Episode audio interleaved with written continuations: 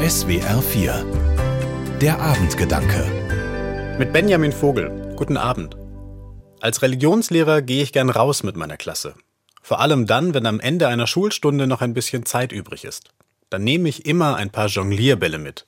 Ich kann überhaupt nicht jonglieren, aber gemeinsam klappt's.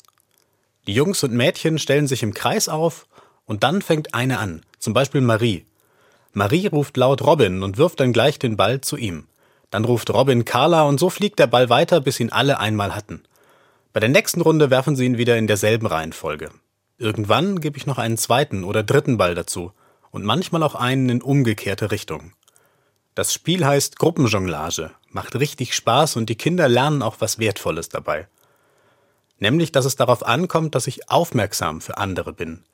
Dass wir einander beim Namen nennen, gut zuhören und Blickkontakt herstellen dass wir uns konzentrieren und aufeinander einstellen. Man kann so einen Ball vorsichtig und gezielt werfen, dann kann der andere ihn gut fangen. Oder ich kann ihn mit viel zu viel Schmackes schleudern, dann hat der Fänger keine Chance und die ganze Gruppe kommt durcheinander. Und wenn mal ein Ball runterfällt, fängt dann einer einen Streit an oder schaffen wir es darüber zu lachen und neu anzufangen? Was bei der Gruppenjonglage gelingen kann, lässt sich auch prima auf Kirche oder Gesellschaft übertragen. Wenn es da so ähnlich zugeht, dann freut mich das. Vermutlich, weil es mich an das erinnert, was Jesus vor zwei Jahrtausenden schon vorgelebt hat. Wir sind eine Gemeinschaft, in der es auf jede und jeden ankommt. Und wenn unser Miteinander in Balance sein soll, ist es wichtig, dass wir gut aufeinander schauen und uns nicht mit Gewalt Dinge zumuten oder an den Kopf werfen. Es ist schöner, wenn ich mit dem, was der andere mir sagt oder gibt, auch umgehen kann. Nur so kann ich es auch annehmen. Und genau wie bei der Gruppenjonglage.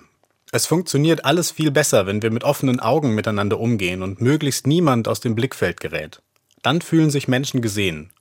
Und wenn was schief geht, ich muss nicht gleich den Verantwortlichen kritisieren und nur noch seinen Fehler sehen, schon gar nicht, wenn er aus Versehen passiert ist. Besser über Missgeschicke zusammen lachen und es dann mit neuem Schwung nochmal probieren. Wo das im Alltag gelingt, geht es herzlicher zu. Und wir können eine ganze Menge Bälle gleichzeitig jonglieren. Benjamin Vogel aus Freiburg von der Katholischen Kirche. Die Abendgedanken können Sie auch jederzeit nachlesen und nachhören. Im Internet unter swr4.de.